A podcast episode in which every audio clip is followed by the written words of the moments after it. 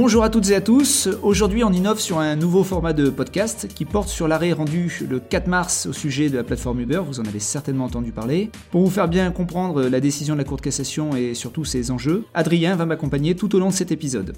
Bonjour Adrien. Bonjour Julien. Alors on lit partout dans les médias qu'un chauffeur utilisant l'application Uber a euh, en fait été reconnu comme étant salarié de cette société. Est-ce que tu peux nous rappeler un peu le début de cette histoire pour tous nos auditeurs? Bah, comme tu l'as dit, il s'agit de l'application Uber qui permet, euh, tu le sais, de mettre en relation des clients avec des chauffeurs VTC qui sont, ou, qui sont censés en tout cas être indépendants. Dans la relation qui unit les chauffeurs à, Uber, il y a notamment un contrat de partenariat qui est signé entre eux et qui définit les droits et obligations de chacun. Dans ce contrat, il y a un point particulier qui concerne notamment les conditions d'annulation des courses par chauffeur et bien sûr leurs incidences sur le compte du chauffeur euh, concernant l'application. Plus précisément, il est prévu qu'en cas d'annulation trop importante ou de signalement par les passagers de comportements inappropriés du chauffeur, Uber est autorisé à restreindre, voire désactiver son accès à l'application. Eh bien, c'est ce qui s'est passé en fait. Il y a eu un chauffeur qui a vu son compte définitivement désactivé et il a finalement saisi le juge. Alors oui, justement, euh, il a saisi le juge, mais le juge prud'homal, ce qui m'a semblé personnellement un petit peu curieux, parce que bah, le juge prud'homal intervient normalement dans les litiges entre employeurs et salariés. Là, on parle d'un chauffeur indépendant, et du coup, je voyais pas forcément pourquoi ce juge-là.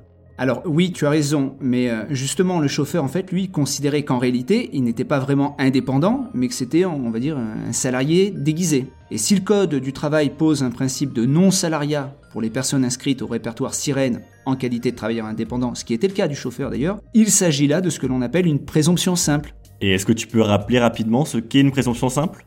Ah oui, alors une présomption simple, en fait, c'est qu'il est possible pour le chauffeur d'apporter une preuve contraire. Euh, autrement dit, il peut faire reconnaître un autre statut que celui de travailleur indépendant, et à savoir notamment celui de salarié. Pour cela, il doit démontrer que toutes les conditions qui caractérisent l'existence d'un contrat de travail sont réunies.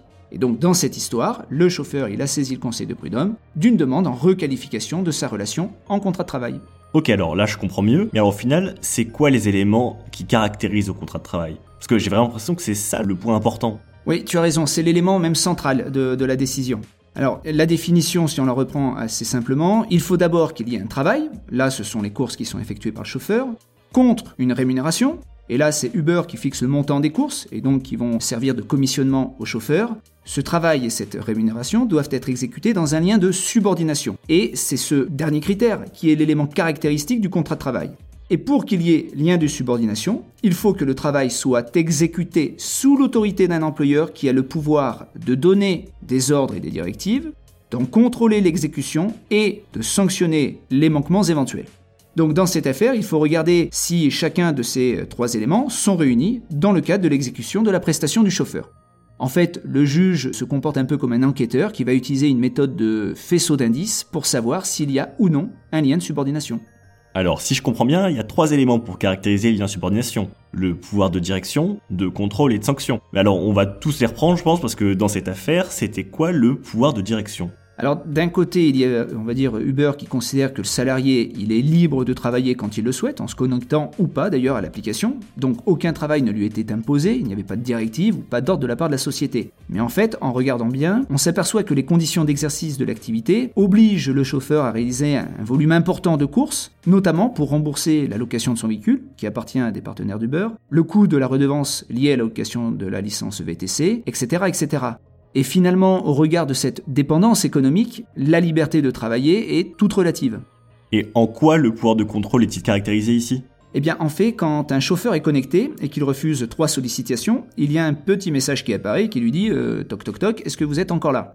Alors, s'il ne répond pas dans les 8 secondes à cette demande de course, dont il ne connaît d'ailleurs pas la destination, Uber a la possibilité de restreindre l'utilisation euh, de l'application.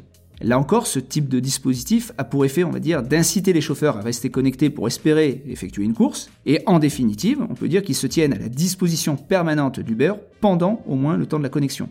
De plus, il y a le système de géolocalisation qui a été critiqué, parce qu'il semble en fait un peu dénaturé de son objet principal, on va dire de repérer des chauffeurs à proximité d'une demande d'un client.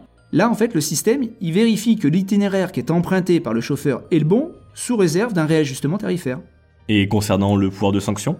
Eh bien, ça revient un peu à ce que j'ai dit, en fait, c'est qu'il est prévu dans le contrat de partenariat la possibilité pour Uber de restreindre ou de désactiver même l'accès du chauffeur à l'application s'il refuse un certain nombre de courses ou si les utilisateurs estiment qu'il a un comportement inapproprié. Bon, par contre, Jean-Julien, moi je trouve ça quand même normal que dans une relation commerciale, on arrive à fixer des limites. Euh, si le chauffeur fait n'importe quoi derrière, ça pourrait nuire au fonctionnement de l'application. Donc est-ce que tu peux nous expliquer un peu plus en détail quel est le problème?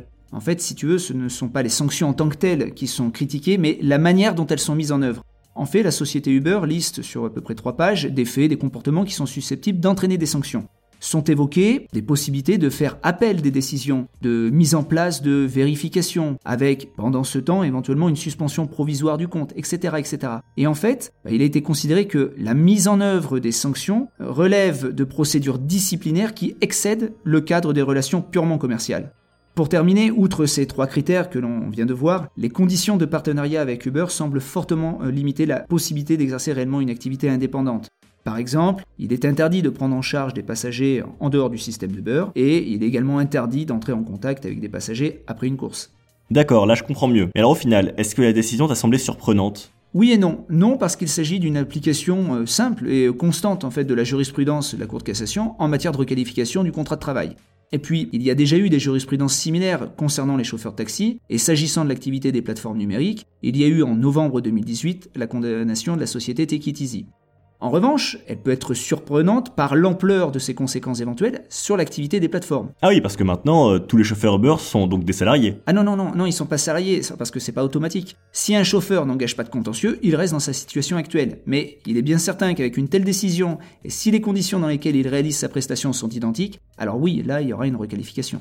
Mais alors au final, quel avenir peut-on prédire pour ces plateformes qui basaient toute leur économie sur ce système? Alors, à ce jour, même si pour Uber on pourrait imaginer un aménagement des conditions contractuelles de partenariat, il va falloir certainement réfléchir au business model et au mode de fonctionnement entre la plateforme et les chauffeurs. Ceci étant, euh, je pense que nous sommes dans une époque où les modes de travail évoluent, euh, les sites de jobbing se développent et il va y avoir nécessairement une adaptation du cadre législatif. Actuellement en France, il n'y a que deux statuts, celui d'indépendant ou celui de travailleur salarié, alors que dans d'autres pays européens, comme par exemple le Royaume-Uni, l'Espagne, l'Italie, il existe des statuts hybrides. Par rapport à ça, Madame Muriel Pénicaud, ministre du Travail, a déclaré sur Europe 1 qu'une mission allait être lancée pour pouvoir formuler des propositions concrètes d'ici cet été afin de sécuriser l'activité des plateformes et protéger le statut des euh, travailleurs. Donc on verra bien ce qu'il va en sortir. Eh bien, merci beaucoup Jean-Julien pour tes éclairages. Je pense que maintenant la situation est bien plus claire pour tout le monde. Nous remercions chaleureusement tous nos auditeurs et on vous dit à très bientôt. À très bientôt.